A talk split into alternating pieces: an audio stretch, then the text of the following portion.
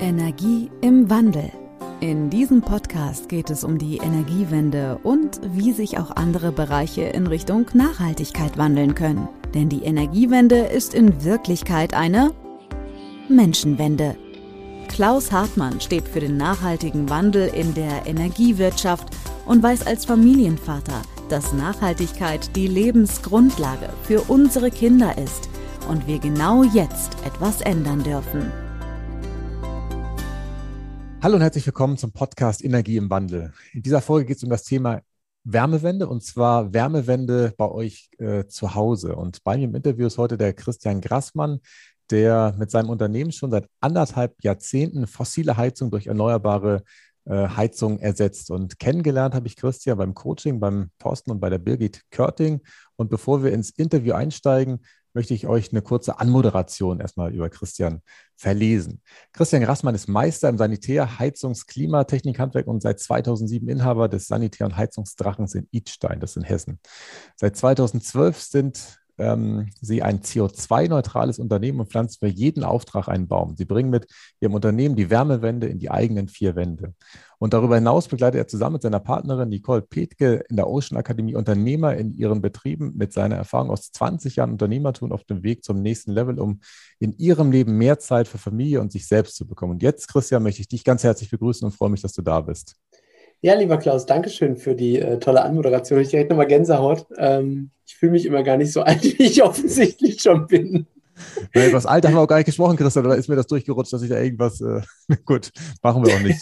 Die, die das Video sehen, haben gesehen, dass wir uns jetzt äh, da äh, optisch darauf geeinigt haben, dass das Alter verschwiegen wird. Wobei ich glaube, dass wir ähnlich alt sind, aber das. Äh, äh, äh beide zarte 27, genau. Beide zarte 27, genau, so sieht es aus. Richtig. Und ja, Punkt. Ja. ja. aber lass uns da mal anfangen ähm, bei der Person Christian. Ähm, wie, wie, bist du denn groß geworden? Wie, wie kam es dazu, dass du im Prinzip äh, das Thema Wärmewende äh, zu deinem Thema machen konntest äh, in den ähm, letzten ähm, Jahrzehnten?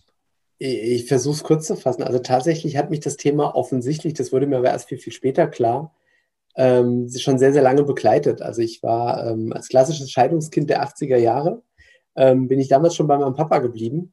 Und ähm, mein Papa hat denselben Beruf gelernt wie ich, also den klassischen Installateur und Heizungsbauer. Mhm. Und ich bin mit sechs, sieben Jahren halt schon den Notdienst gefahren. Und äh, ich musste halt mit. Die Oma hat damals 80 Kilometer weit weg gewohnt. Da war, wenn abends Notdienst war, da war keine Option von. Ich fahre erstmal das Kind zur Oma und dann wieder zurück und hin und her. Ja. Da war halt Beifahrerseite mitfahren. Fertig. Ja. Und ähm, dann habe ich dann mit acht, neun Jahren, sieben Jahren schon an irgendwelchen Ölbrennern rumgeschraubt. Und da hat mich damals, das wurde mir wie gesagt erst danach bewusst, ähm, schon so dieses Thema be be begleitet von, also wenn jede Heizung, wenn die läuft, irgendwie 200, 250 Grad Abgastemperatur da hinten rausschiebt. Ähm, das waren ja so die Abgastemperaturen, die wir damals hatten, ja, Ende der 80er mhm. Jahre. Ähm, was ja auch schon so ein bisschen Richtung mein Alter geht, aber anderes Thema. Dass, wenn wir so viele Heizungen haben und jedes Haus, wenn die Anlage läuft, hat 250 Grad Abgastemperatur, es muss ja irgendwie auf diesem Planeten wärmer werden. Es geht ja gar nicht anders. Ja.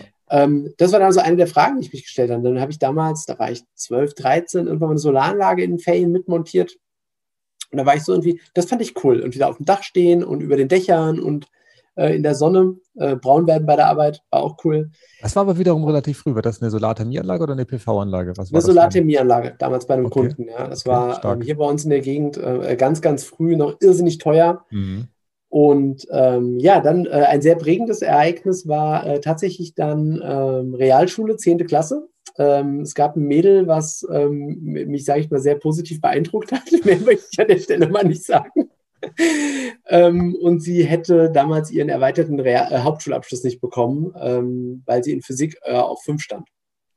Und ähm, mein Physiklehrer sagte zu mir, hey, ähm, deine, also bei der Notenbesprechung, also deine Leistungen waren auch an vielen Stellen besser als gut, aber im Gesamten reicht es nur für gut. Und dann war ich damals irgendwie schon als Unternehmer unterwegs und habe so gesagt, so, sag mal Lehrer, ähm, was kann ich denn tun, damit ich eine Einzelzeugnis kriege? Ich wollte so einmal eine Einzelzeugnis. Das war die erste Chance im Abschlusszeugnis und dann noch im Abschlusszeugnis eine Eins. Und dann sagte er, naja, du könntest ein cooles Referat schreiben. Dann habe ich damals schon gesagt, hey, sag mal, wenn ich das Referat schreibe und ich schreibe es mit ihr zusammen und das wird richtig cool, ähm, wie ist denn das dann? Kriegt sie dann eine 4 und ich die 1? Und dann sagt er, ja, auf den Deal können wir uns einlassen. So, jetzt hatte ich natürlich eine Win-Win-Situation geschaffen, weil ich konnte ja Zeit mit ihr verbringen und das Referat machen und dazu noch ähm, die, die coole Note kriegen. Dreifach Win, meine Herren, stark. Ja, ja das war damals schon so, so ein Triple-Header, sagt man heute. Ne? Ähm, naja, gut, also mit der Beziehung zu ihr wurde es nichts, ähm, aber wir haben ähm, tatsächlich eine, eine, lustige Zeit verbracht und dann habe ich in dem Zusammenhang, um es auf den Punkt zu bringen, ähm, unbewusst damals mir das Thema äh, Windkraft und Solarenergie rausgesucht und wir haben irgendwie ein vierseitiges Referat geschrieben dazu. Und ähm, so kam es dann dazu, dass ich vor der Wahl stand, mache ich irgendwas aus meinem Hobby heraus, ich bin sehr, sehr autoaffin, ähm, oder mache ich das, was ich halt schon kannte, also den, den, den Job Sanitär- und Heizungsbauer. Und ähm, naja, das Ergebnis haben wir jetzt heute. Ich habe ähm, mein Hobby beim Hobby belassen und ähm, habe den, den Job gewählt ja, dann Ausbildung ganz klassisch gemacht, erst in einem Großbetrieb, der ging dann pleite nach einem Jahr und so kam ich dann halt äh, in einen kleinen Betrieb und habe dann nach der Ausbildung Zivildienst gemacht. Auch das, äh, da durften wir Männer ja noch ganz klassisch rein. Ja. Habe dann da meine damalige Partnerin kennengelernt und ähm, bin dann 2002 äh, im zarten Alter, jetzt können wir es ja rauslassen, von 22 in die Selbstständigkeit gekommen. Ähm, weil ich keinen Bock mehr hatte, mich von meinen Chefs anstauzen zu lassen. Mhm. Ähm, und da waren ich hatte in der Summe war das ein guter Chef, aber total überlastet. Ne? Und äh, da war halt mit Wertschätzung und dann hier Generation Y, 80er Jahrgang, da waren wir so die Ersten, da konnte irgendwie keiner im Handwerk was mit anfangen.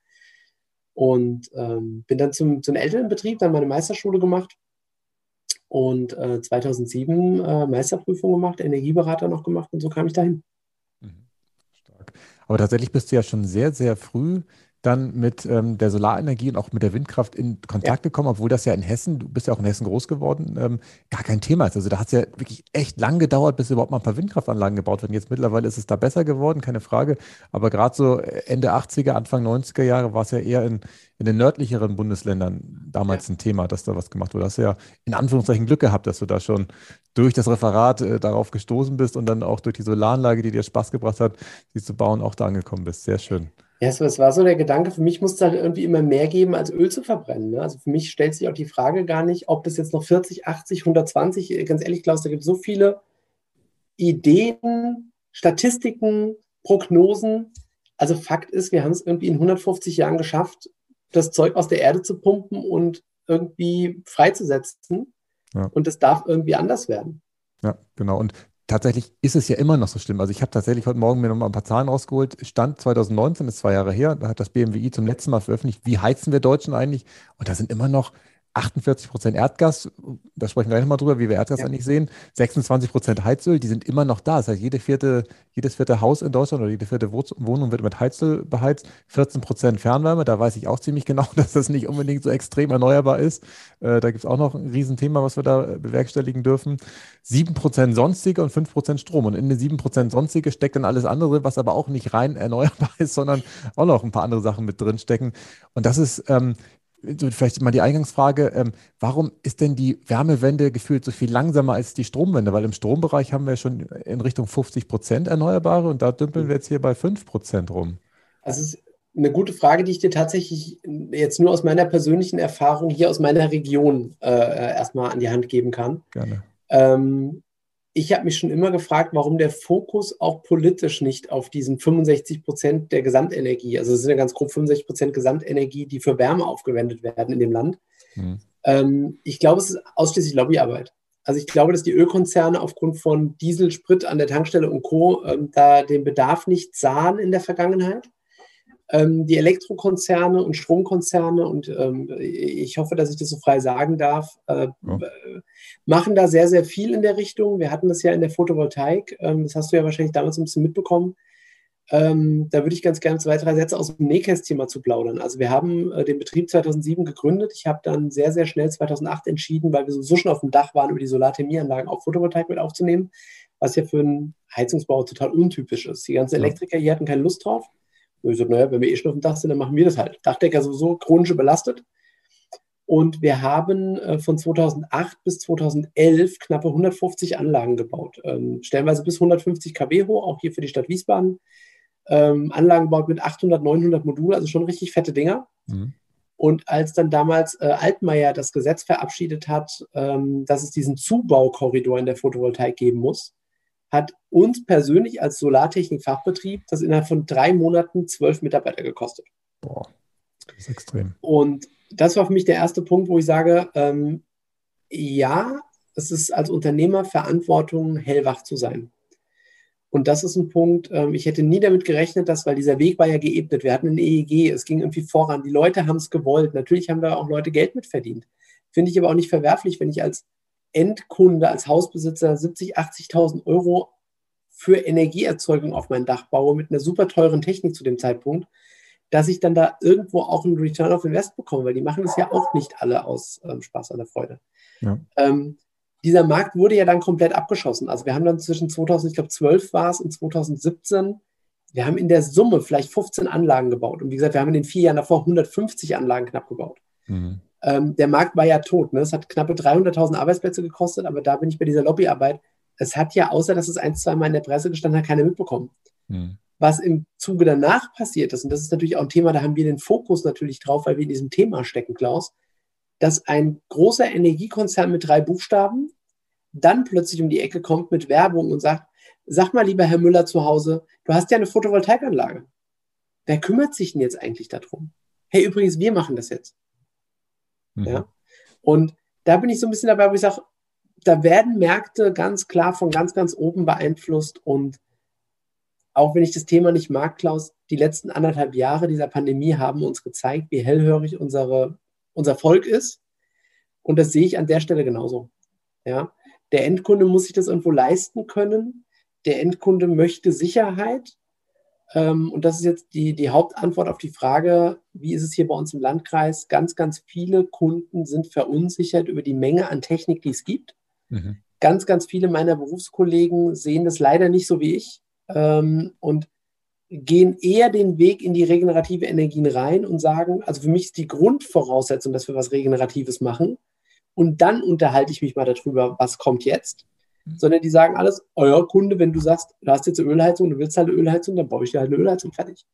Und das kommt viel aus dem Punkt des angeblich vorhandenen Fachkräftemangels, dass die Betriebe total überlastet sind. Und auch uns geht es an vielen Stellen ja so. Ähm, dass du eine Ölheizung oder einen Gaskessel, kommen wir gleich noch zu, innerhalb von ein, zwei Tagen eingebaut hast, mhm. während du eine Pelletanlage, eine Solarthermieanlage, also alles, was du irgendwie regenerativ dazu baust, bist du halt eine Woche beim Kunden mit deinem Team. Das mhm. heißt, du kannst zwei bis drei Kunden pro Woche bearbeiten, wenn du eine ganz klassische Standardanlage benutzt. Und du hast einen, wenn du was Regeneratives machst. Mhm. Und da scheuen viele Betriebe vor, und dann ist bei vielen auch das Thema Außenweiterbildung nicht so groß. Und dann haben die mit einer Wärmepumpe oder mit einem Pelletkessel durchaus ein Problem. Ich bin den Weg halt anders gegangen. Also wir haben nächtelang an diesen Pelletkesseln äh, rumgeschraubt, bis die funktioniert haben. Äh, mittlerweile haben wir die Dinger gut im Griff. Wir haben da echt Pionier- und Entwicklungsarbeit geleistet, auch mit dem Hersteller zusammen, mit dem wir da zusammenarbeiten, ganz, ganz stark und eng. Ähm, auch ein Familienunternehmen aus Österreich. Nenn ihn mal, also ich habe ja keine Probleme hier was zu nennen, wenn es gut ist. Also mhm. ist das Ökofen oder habt ihr einen anderen da? Nee, wir arbeiten mit Solar Focus zusammen. Mhm, okay. Ähm, ganz, ganz äh, feine, familiäre ähm, Umgebung. Mhm. Passt ja zu unseren Werten. Ja. ja, tatsächlich sind die Österreicher uns an der Stelle voraus. Also ich habe das Gefühl, dass Definitiv. die meisten äh, Pelletsöfen, die wir in Deutschland bauen, alle aus Österreich kommen und das, ja. das Making-of genauso ist, wie du es eben beschrieben hast, Christian, dass sie da auch wahrscheinlich nicht nur ein paar Nächte, sondern gefühlt jahrelang nachts dran gefummelt haben, damit die Verbrennung richtig funktioniert. Äh, äh, also im Rahmen der Ocean Akademie stelle ich ja unseren Handwerkerkunden gerne die Frage, wofür bist du angetreten? Und Klaus, wir haben das bei den Curtlings, ne? Warum bist du eigentlich da? Und das ist so, warum soll ich da sein? Und ich bin halt geboren, ich bin halt da. Ja, na klar, aber was ist denn der Grund? Und auch das war ja ein Weg für mich. Ähm, und da auch in den letzten drei, vier Monaten in unserer Zusammenarbeit. Warum mache ich das überhaupt? Also ist es nur Geld verdienen? Nö, so eine Phase gab es auch. Aber es ist, es ist was anderes, was mich motiviert. Wenn ich hier fürs Geld antreten würde, würde ich nicht seit Wochen in der Pandemie, seit Monaten äh, mich hier 70, 80 Stunden mit meinem, äh, mit meinem Team an die Front stellen und gucken, dass wir irgendwie klarkommen. Dann hätte ich mhm. gesagt, weißt du was, ich kassiere staatliche Hilfe, ich mache den Laden zu, fertig. Ja. aber dafür sind wir ja nicht da. Und diese intrinsische Motivation wieder rauszuholen, ne? so wie jetzt äh, bei mir zum Beispiel dieses Thema, so irgendwie aus der Geschichte schon heraus. Und ja, ich will auf diesem Planeten was verändern. Und einen Baum zu pflanzen über Blend for the Planet, ein total cooles Konzept. Habe ich aber auch von außen die Info gebraucht, dass es sowas gibt, weil du natürlich so ein bisschen mhm. betriebsblind wird, du kriegst, du kriegst Scheuklappen. Und da ähm, ist super viel politisch geprägt und die Hersteller ähm, unserer Branche bringen uns dahin. Der Handwerker ist da sehr, sehr, ich sage jetzt mal, starr in seinen Handlungen. Die wenigsten sind da innovativ unterwegs und sagen, ich bin hier für einen gewissen Punkt angetreten. Und wenn das vom Hersteller nicht kommt, dann passiert da nicht so viel. Und da haben unsere Hersteller an vielen Ecken ähm, nicht so die riesen Chancen. Also Solar Focus, die haben, glaube ich, irgendwie 200 Leute. Was, was willst du mit dem Laden erreichen? Also jetzt, die können was machen, die können was Tolles bewegen, aber die haben politisch einfach keinen Einfluss. Ja. ja. Bundesverband der Solarindustrie, keine Ahnung, Werbebudget 5 Millionen Euro im Jahr. Da lacht mhm. sich irgendein Energiekonzern so wie 5 Millionen, ja super, machen wir in der Woche. Ja. Ist, ich glaube, da liegt viel, viel begraben da drin. Mhm. Ich habe ganz viele Fragen. Auf einmal, gefühlt hattest du vorhin darüber gesprochen, ähm, wie die anderen Unternehmen das machen, dass sie im Prinzip sich nicht so richtig weiterbilden wollen, vielleicht auch ein Stück weit können und äh, äh, das nicht machen. Meine Frage wäre jetzt auf den Endkunden bezogen, eher, ähm, wenn er dann im Prinzip das Angebot hat äh, oder ich sag mal, nachfragt, weil die Heizung ersetzt werden muss oder er vielleicht auch neu baut, eine neue Heizung baut. Was sind denn die Kriterien, nach denen ein, ein Kunde entscheidet? Ist es grundsätzlich komplett anders, ob ich neu baue oder was ersetze? Oder ist es tatsächlich ähm, gleich, dass sie immer nur vielleicht nach dem Geld gehen oder nach was gehen die Kunden heutzutage? Du bist ja da die, im direkten Austausch am, am, am Herzen des Ganzen, ja, genau. Ähm, also es ist ein Unterschied. Wir haben ja bei uns im Betrieb ungefähr 98 Prozent Sanierungsgeschäft. Also wir machen Neubauten tatsächlich nur, wenn ein Privatkunde, den wir schon kennen, oder ein normaler Privatkunde sagt, hey, dieses Thema Sanitärheizung habe ich rausgenommen, ich möchte das gerne separat haben. Im Neubau hast du heute eigentlich gar keine Chance mehr, überhaupt irgendwas Klassisches zu machen. Und auch das Thema Ölkessel ist ja immer wieder mal in Frage gestellt. Ähm, da geht es aber auch am Ende des Tages um die Kosten. Ja, also das ist mit ein Punkt, warum wir da wenig unterwegs sind. Die Preise, die im Neubau aufgerufen werden, äh, dafür kann ich mein Team nicht ausbilden und nicht weiterbilden. Mhm. In der Sanierung, also das, was ja der Bestand hauptsächlich ausmacht. Also es ist toll, wenn wir neue Technologien in den Neubau reinkriegen, ähm, aber der Bestand macht ja das große Ganze aus. Ähm, entscheidet aus meiner Sicht hauptsächlich der Handwerker, was da reinkommt über die Beratung. Die Kunden sind an vielen Stellen schon sehr offen, aber einfach ängstlich und unsicher. Und diese mhm. Unsicherheit muss ich denen nehmen, indem ich sage, ja, wir machen das seit 15 Jahren, wir kennen uns damit aus, das ist eine tolle Technik. Und was sind die Randbedingungen? Und das ist weg vom Jobklaus. Mhm. Die Randbedingungen, die Energiepolitik, Gazprom, Gasversorgung, regenerative Energien, CO2-Steuer, diese Fragen muss ich vielleicht auch mal reinbringen, weil die hat der Kunde im Normalfall nicht, wenn er sonntags morgens die Zeitung aufschlägt. Mhm. Ähm, und es ist das Geld. Also würde aktuell der Staat nicht die Förderprogramme haben, wie er sie hat, kann ich dir sagen, würde im regenerativen Energienbereich aus meiner Sicht gar nichts passieren. Okay, das ist auch mal eine Ansage. Ähm, ich habe tatsächlich mir auch einmal die Zahlen rausgesucht. Ich muss zugeben, es ist, sind die Neubauzahlen. Also Neubau wird tatsächlich Heizöl gar nicht mehr verbaut. Ich habe bei dir jetzt eben da gelernt, ähm, da, ja, da wundere also, ich mich, dass da, da immer noch ein Prozent nicht, verbaut wird. Da, darf, darf nicht mehr, ist, äh, ist so nicht richtig, äh, war, war äh, zu pauschal gesagt. Um das Erneuerbare Energiengesetz und die Energieeinsparverordnung und die ganzen Bauverordnungen, die du heute hast, zu bestehen für dein Haus, hm. kommst du an den regenerativen Energien nicht vorbei. Und der Haupt, das Hauptaugenmerk liegt im Moment auf Wärmepumpe und das ist aus meiner Sicht ganz klar Lobbyarbeit. Es gibt ganz, ganz viele andere Techniken. Wenn der Kunde aber nicht ganz aktiv sagt, ich möchte diese Technik nicht haben, dann muss er was machen. Und dadurch, dass die Häuser heute so dicht sind, ist es meistens kombiniert mit einer Lüftungsanlage. Ja. Und da muss man schon sagen, eine Wärmepumpe mit Lüftungsanlagen ist in der Summe auch schon ein cooles Konzept. Und so ein Haus, was früher bei 300 Quadratmetern oder 200 Quadratmetern, wenn es ein Zweifamilienhaus oder mit Einliegerwohnung oder sowas auch hier bei uns in der Region, da hast du ja 20, 25 kW Heizleistung gebraucht. Die Häuser haben heute fünf. Mhm. Ja, also was willst du da auch noch etwas reinstellen, wo ein Feuer brennt? Braucht kein Mensch. Muss man ganz klar sagen. Ja, das stimmt. Ist das denn auch aus deiner Sicht, ähm, ich sag mal, wie auch immer man es nennen will, volkswirtschaftlich, also insgesamt clever, so viel zu dämmen? Oder sagst du, ähm, der Punkt äh, ist vielleicht noch viel weiter, dass man eigentlich so in Richtung Passivhaus gehen müsste? Oder ist es äh, von deinem Bauchgefühl her schon jetzt drüber? Weil da gibt es ja auch immer kontroverse Diskussionen. Also ich habe schon auch unser Haus sehr gut gedämmt. Ähm, und glaube gleichzeitig, äh, dass es noch besser geht. Es gibt aber auch Stimmen, die sagen, nee, komm hier, in den Dämmstoffen ist auch irgendwas äh, drin, was der Nachwelt wiederum vor die Füße fallen wird. Was ist dein Bauchgefühl da? Ähm, ich weiß nicht, ob du die nächsten vier Stunden noch freigehalten hast, dass wir uns darüber unterhalten können. ich werde zu gegebenen Zeitpunkt dich daran erinnern, dass wir noch eine äh, andere Frage super. stellen. Ja, nein, also Äh, schwieriges Feld. Ich habe, ähm, vielleicht hilft das ein Stück weiter, den Energieberater ähm, 2007 ja auch gemacht. Ähm, ich habe dann ungefähr nach zwei Monaten entschieden, dieses Thema Energieberatung nicht weiter zu verfolgen, weil ähm, sowieso überall dasselbe Ergebnis rauskam im Bestand. Ja, also du kannst 40 Häuser rechnen, es ist 40 mal die Heizungsanlage, die mit dem größtmöglichen Effekt und der kleinstmöglichen Investition dasteht. Okay.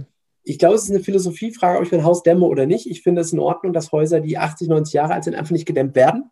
Mhm. Ähm, ich finde es in Ordnung, wenn Altbaufassaden und Klaus, bei uns hier in Edstein, wir haben eine wunderschöne Altstadt. Wenn du dir das vorstellst, dass du diese wunderschöne Altstadt plötzlich dämmst und alles das, was du heute noch siehst, nicht mehr da ist, mhm. dann fände ich das schade.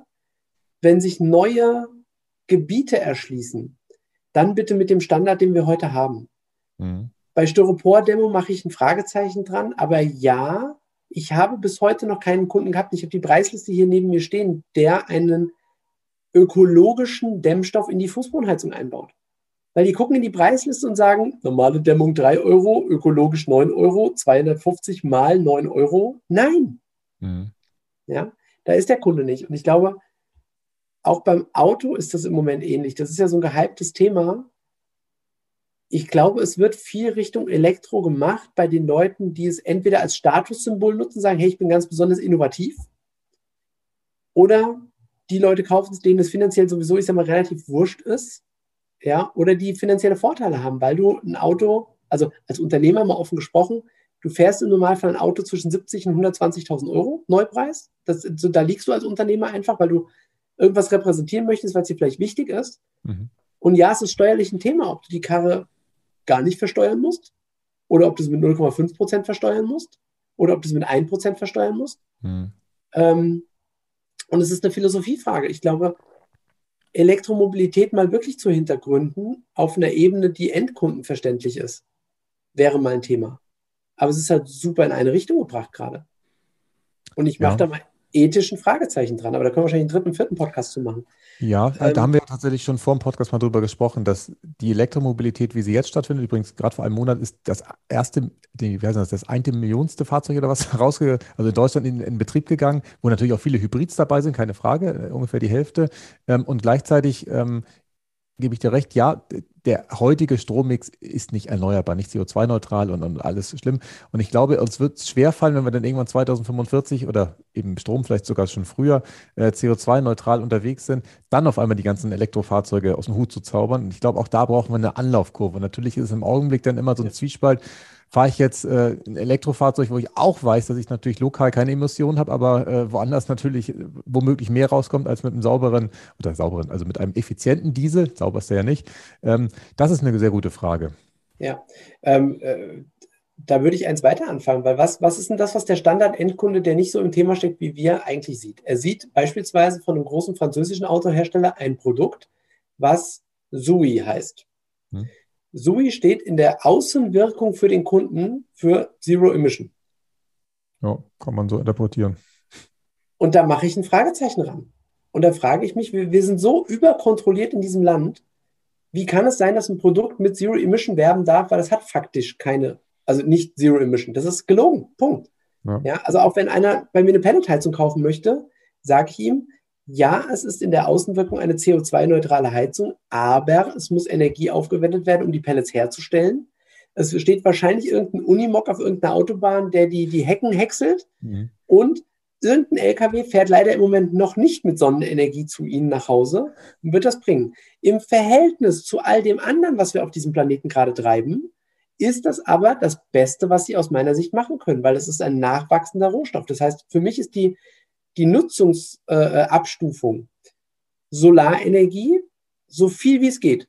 Weil Fakt ist, dieser Planet brennt da draußen. Warum der das tut, ob der das tut, wie lange der das tut, alles egal. Er brennt da draußen und er wird uns keine Rechnung schicken. Es sei denn, unser Staat oder irgendjemand anders lässt sich dazu was einfallen. Ähm, danach nutze ich bitte irgendwas, was nachwächst. Und zwar nicht, wie es mal ein Kunde zu mir sagte, das war also die geilste Story überhaupt. Der hat mit mir diskutiert, ob Ölheizung oder Pellets. Im dritten Schritt sagte seine Frau dann, jetzt sag ihm doch endlich, was du beruflich gemacht hast. Ja, er war bei Exxon. Und er sagte mir, hey, auch Erdöl ist ja nachwachsend. Und ich guckte ihn so an, so, wie nachwachsend. Der ja, dauert halt einfach nur länger. ja, so kann, kann man so sehen. sehen. Kann man so sehen, ja, ist halt auch geil. Und ähm, also ich muss da immer wieder drüber lachen, weil aber es ist halt das, was da draußen halt einfach die Denke ist. Wir sind ein Herdentier, wir sind ein Gewohnheitstier. Letzte Woche kam in den Nachrichten, dass der persönliche Individualverkehr nahezu im Moment wieder genauso stattfindet wie vor Corona. Ja, was haben die denn erwartet? Ja. Was, was, was war die Erwartungshaltung? Ja. Und ich hatte zu den Pellets tatsächlich noch zwei Fragen. Also das eine ist, ähm, ich, mein Kenntnisstand ist, dass so sieben bis zehn Prozent indirekte CO2-Emissionen noch stattfinden, wegen, was weiß ich, irgendwelche äh, Pelletierung und äh, Transport und sonst was. Ist das auch so dein Kenntnisstand, dass ungefähr so? Ähm, ich ich habe es ein Stück, Stück weit tiefer, ähm, aber es ist, äh, ja, also ich glaube, ob zwei oder fünf Prozent, ich, ich, weiß nicht, ob das die Diskussion wert ist. Ne? Also ja. ich glaube, da wird ganz, ganz viel immer zerstritten. Ja. Ich, ich finde, es ist eine tolle Sache. Es funktioniert nicht in jedem Haus. Also das würde ich ganz gerne noch mit reinbringen. Wir haben mhm. ganz, ganz viele Kunden, das habe ich bei fast jedem Gespräch ja, aber was passiert denn, wenn das jetzt plötzlich alle machen? Liebe Endkunden da draußen, liebe Bürger, alle, die zuhören. Es geht baulich nicht in jedem Haus. Es geht auch nicht auf jedem Haus eine Solaranlage. Wir werden dort einen, aus meiner Sicht, einen Mix behalten. Und ja, wir haben für unser Unternehmen 2019 äh, Dezember im Team, mit dem Team entschieden, beim sanitären Heizungsdrachen gibt es keine Ölheizungen mehr. Gut.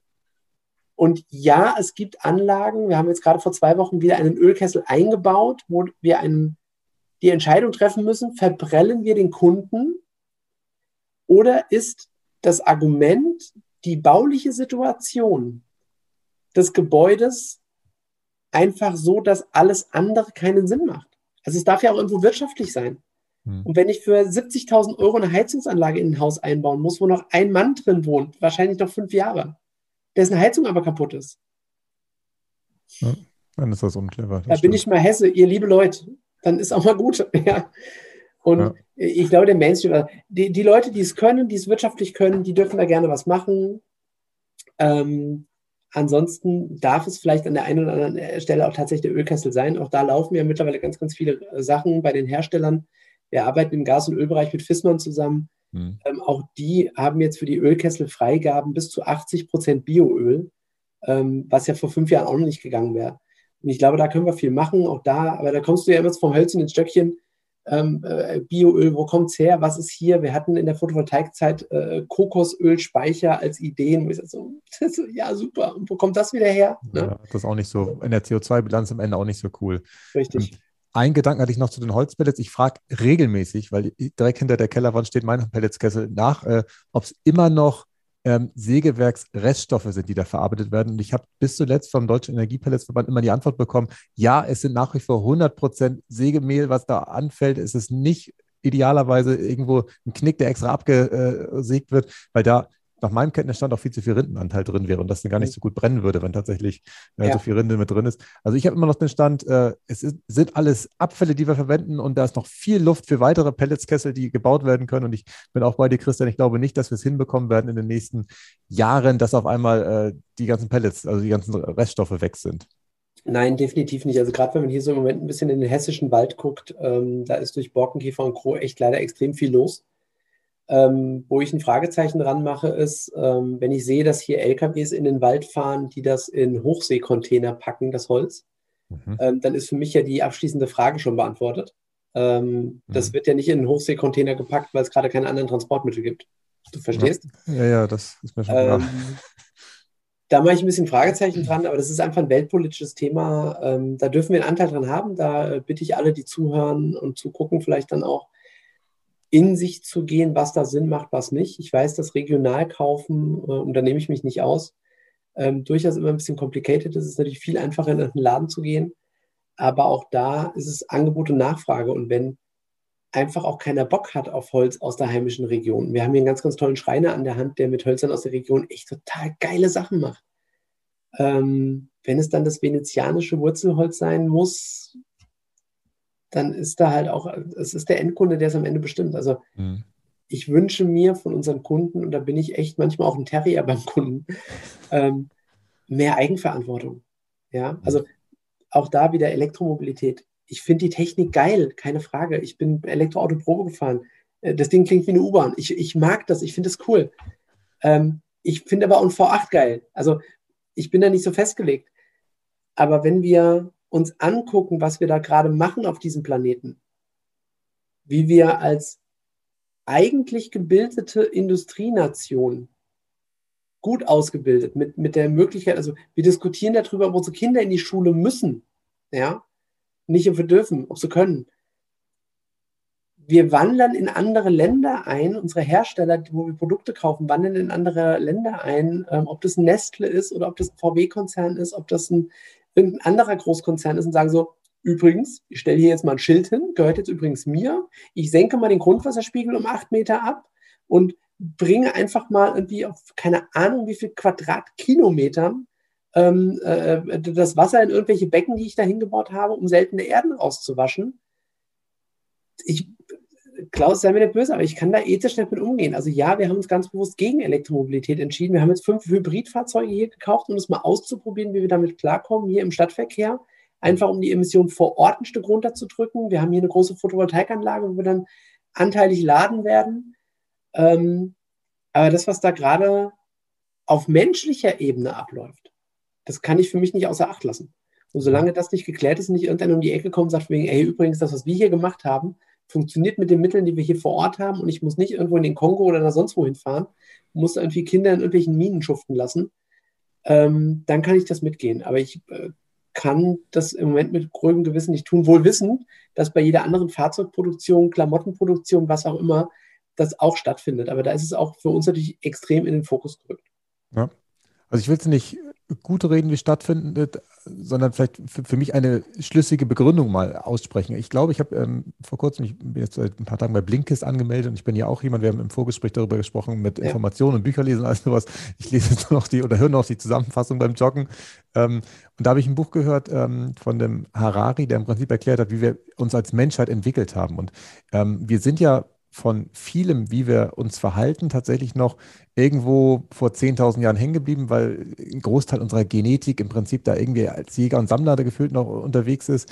Und ähm, wir haben ja mittlerweile eine Welt, die sehr arbeitsteilig ist, was ja auch Vorteile mit sich bringt, weil dadurch wir in der Lage sind, ähm, einen vermeintlich äh, höheren Lebensstandard zu haben. Ob uns das glücklicher macht, ist eine ganz andere Frage. Es gibt tolle Untersuchungen, dass angeblich die Jäger und Sammler viel glücklicher waren, weil die jeden Tag nur zwei, drei Stunden sammeln mussten und dann den letzten den restlichen Tag äh, genießen konnten, ja. mehr oder weniger. Ja. Aber vermeintlich macht es uns glücklicher und dadurch, dass wir so arbeitsteilig unterwegs sind, dann sogar teilweise kontinentenübergreifend arbeitsteilig unterwegs sind, kriegen wir natürlich nicht mehr mit, was da passiert. Wenn wir im Prinzip dieses T-Shirt kaufen, dann gehen wir nur in den Laden, holen das da raus und fertig. Und ähm, selbst derjenige, der irgendwann diese Entscheidung trifft, ähm, was weiß ich, Grundwasserspiegel absenken oder die Kinderarbeit oder was auch immer da Schlimmes passieren kann, zuzulassen, der wird ja wahrscheinlich auch denken, ja, was soll ich denn machen? Ich habe hier, hier eine Million Kunden, die wollen das Ding von mir, aber die wissen ja, ja gar nicht, äh, dass es so schlimm ist. Und das macht es natürlich schon ein Stück weit kompliziert an der Stelle, wenn keiner mehr vom anderen weiß, was er eigentlich macht und jeder glaubt, es ist schon richtig an der Stelle. Also soll jetzt kein Appell sein, dass wir hier alle wieder Selbstversorger werden und unser eigenes Essen anbauen und äh, alles äh, wieder äh, autark machen. Ich kann mir aber schon vorstellen, dass das womöglich ähm, dazu beiträgt, dass wir diese Bewusstheit oder dieses Bewusstsein manchmal nicht in uns tragen, ähm, dass wir da was ändern dürfen. Und, definitiv, ja. definitiv, ja. Gut. Ich hatte noch einen Gedanken vorhin und zwar, ähm, ich war bei den Heizungsanlagen tatsächlich noch nicht durch. Ich finde es total spannend, das ist immer wieder verlassen. Ähm, ich hatte nämlich an anderer Stelle nochmal gelesen, dass die Heizungsanlagen in Deutschland tatsächlich im Schnitt 17 Jahre alt sind, was ja erstmal nicht schlimm ist. Ähm, aber das Entscheidende ist, dass in 40 Prozent der Wohnungen die Dinger schon über 20 Jahre alt sind und tatsächlich an vielen Stellen dieser ähm, Modernisierungsbedarf extrem hoch ist.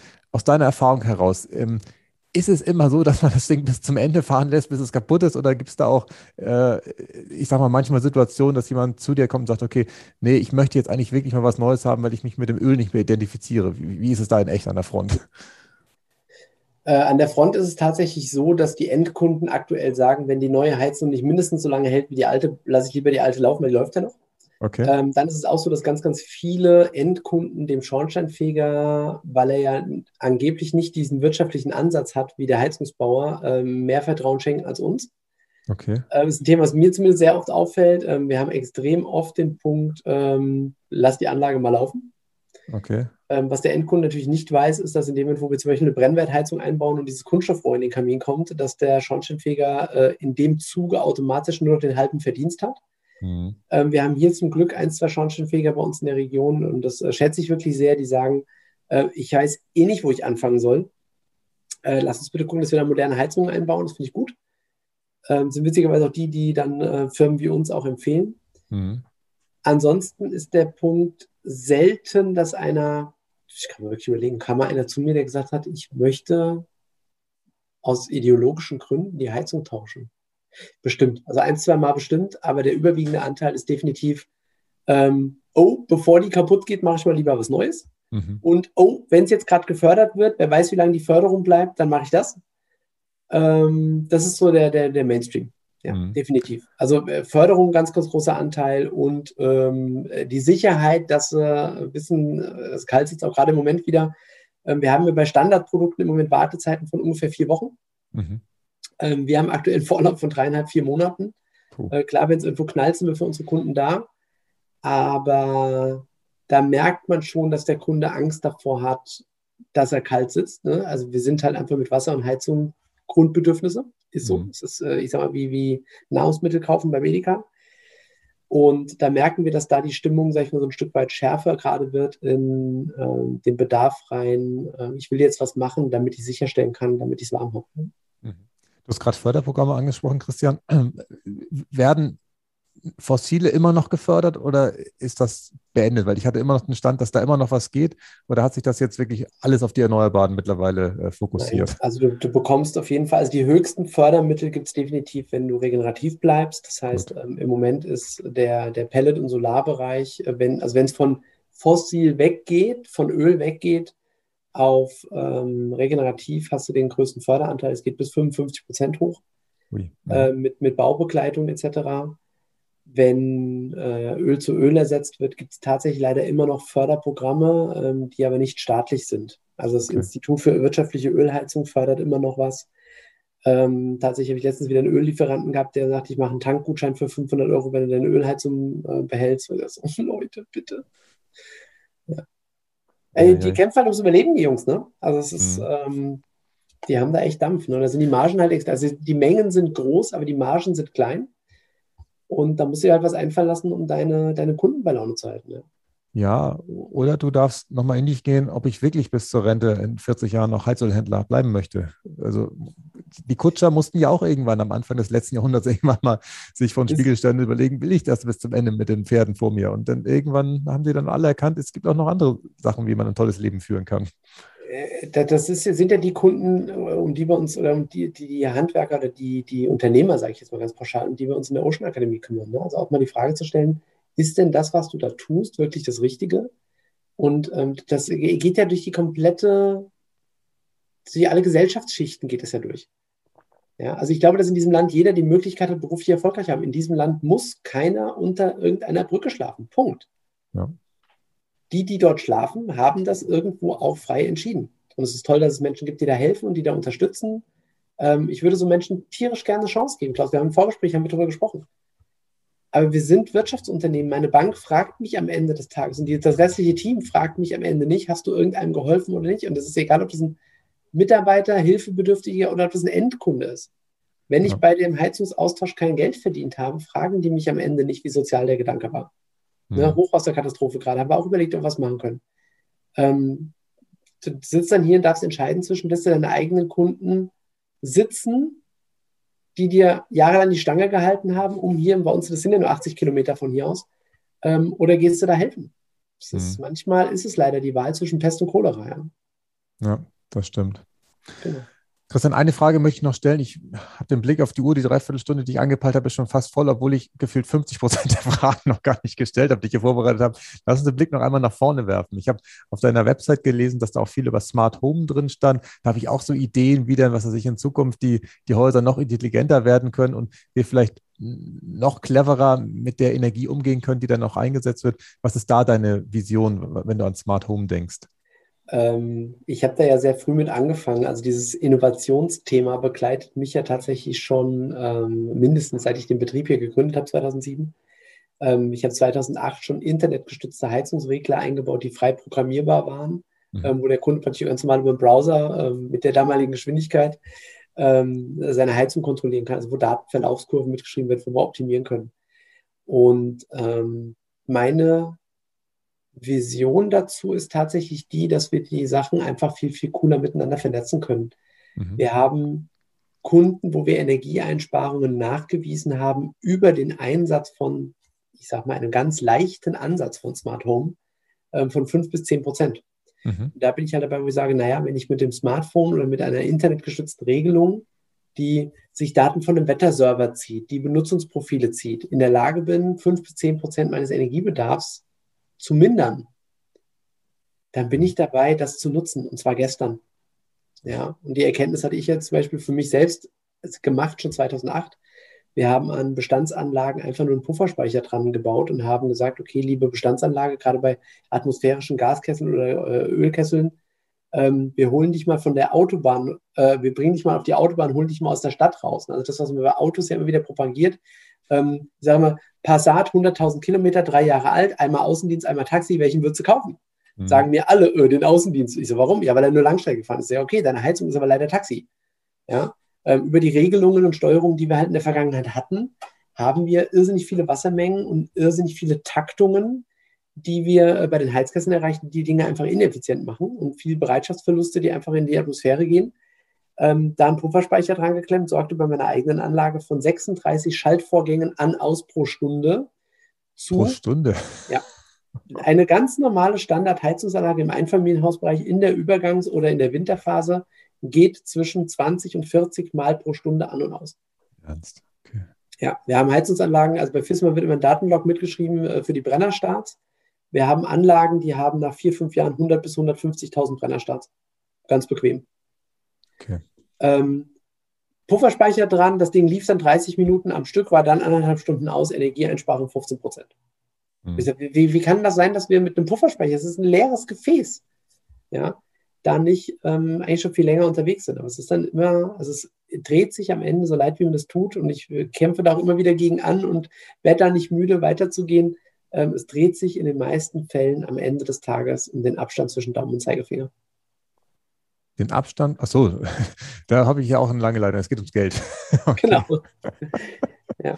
Okay, ja, danke nochmal für die Einordnung. Also vielleicht eine Rückfrage noch dazu. Hast du denn das Gefühl, dass ähm, bei den Sachen, die du da eingebaut hast seit 2008, ähm, die Anwender tatsächlich auch ein Interesse daran haben? Oder meine Erfahrung ist nämlich häufig, das muss dann auch voll automatisiert sein. Der Pufferspeicher, da muss eine Regelung hinter sein, das muss automatisch ja. sein, weil sich kein Mensch damit beschäftigen möchte. Oder ist es bei dir das, anders bei deinen Kunden? Nein, es, ist, es muss auf einfachstem Wege laufen. Ähm, die Anlagen müssen problemlos laufen. Das ist ein Thema, was bei Pelletheizungen immer wieder mal hochkommt, aber auch da haben die Hersteller ihre Lösungen gefunden. Ähm, früher musstest du ja wirklich alle zwei Wochen da die Aschekiste rausmachen und das Zeug irgendwie wegschleppen und abkühlen lassen, was nicht alles. Mhm. Ähm, das Empfinden draußen ist immer noch, dass du im Winter nicht in Urlaub fahren kannst, wenn du eine Pelletheizung hast.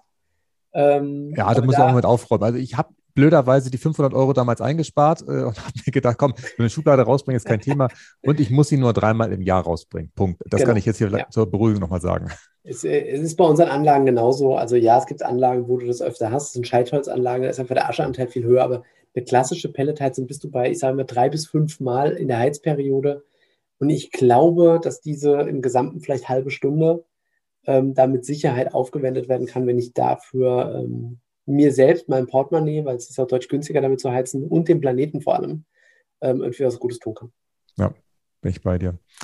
Christian, ich sage vielen Dank für das tolle Interview. Ähm, ich bin begeistert. Ich glaube, wir werden zu einem bestimmten Zeitpunkt in der Zukunft eine Fortsetzung machen und die zweite Hälfte der Fragen stellen, plus die dann neu dazugekommenen Fragen.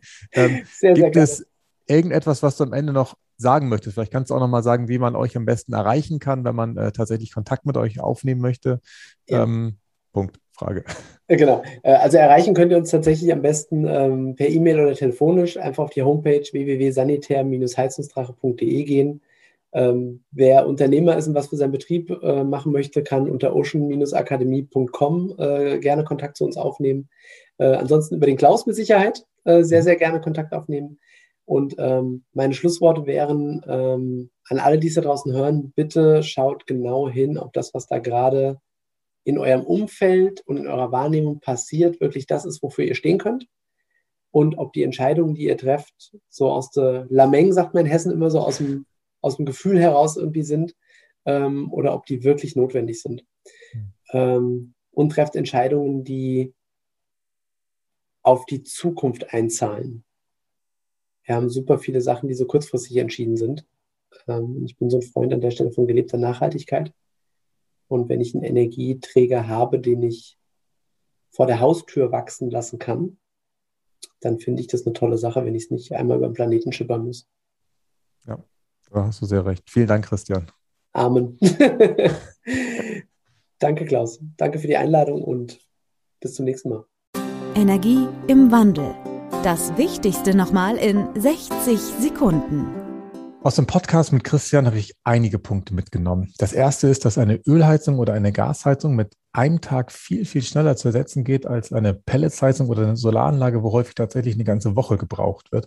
Das macht natürlich einen großen Unterschied. Und schön fand ich auch, dass der Handwerker entscheidet, welche Technik verbaut wird. Und da ist natürlich häufig eine Öl- oder eine Gasheizung deswegen schneller oder einfacher verbaut, weil sie einfach bekannt ist, seit womöglich Jahren oder Jahrzehnten verbaut wird und vielleicht auch ein Stück weit ja, äh, unkomplizierter ist als eine Pellets- oder eine Solaranlage, wo natürlich erstmal Wissen aufgebaut werden darf. Dann fand ich schön, dass dem Schornsteinfeger äh, häufig mehr Vertrauen geschenkt wird, da er vermeintlich kein wirtschaftliches Interesse hat. Aber am Ende muss man ja auch zugeben, wenn nur noch Wärmepumpen verbaut werden würden, dann würde er auch, äh, ich sag mal, alt aus der Wäsche gucken, weil er natürlich dann gar keine Aufträge mehr hat. Dann fand ich es spannend nochmal zu hören, dass im Bestand tatsächlich die Heizungsanlage meistens den größten Hebel hat gegenüber Dämmung oder Fenster oder was auch immer ansonsten gemacht werden kann. Das fand ich nochmal interessant. Schön fand ich den Spruch, äh, die Sonne brennt und schickt keine Rechnung. Das ist ja der Grund, warum wir äh, ja, Solarthermie machen sollten. Und dann fand ich es schön, dass wir nochmal über das Thema Automatisierung gesprochen haben. Und dieses Bild fand ich ganz toll, dass mit ähm, ja, so einem einfachen Pufferspeicher die Heizung aus der Stadt auf die Autobahn geholt wird. Das heißt, Vormals äh, hatte die Heizung irgendwo 20 bis 40 Starts pro Stunde. Und dadurch, dass der Pufferspeicher integriert wird, können deutlich längere Laufzeiten von über einer Stunde erreicht werden, was natürlich der ganzen Technik viel besser tut. Ich hoffe, euch hat die heutige Folge wieder gefallen und ihr habt zum Thema Wärmewende für euch auch was mitnehmen können. Ich bin gespannt auf eure Rückmeldung und Fragen, die ihr mir gerne bei Instagram schicken könnt. Bis zum nächsten Mal. Tschüss. Energie im Wandel. Kein erhobener Zeigefinger, eher ein Blick für die Möglichkeiten. Und mehr Möglichkeiten findest du im World Wide Web unter klaushartmann.de.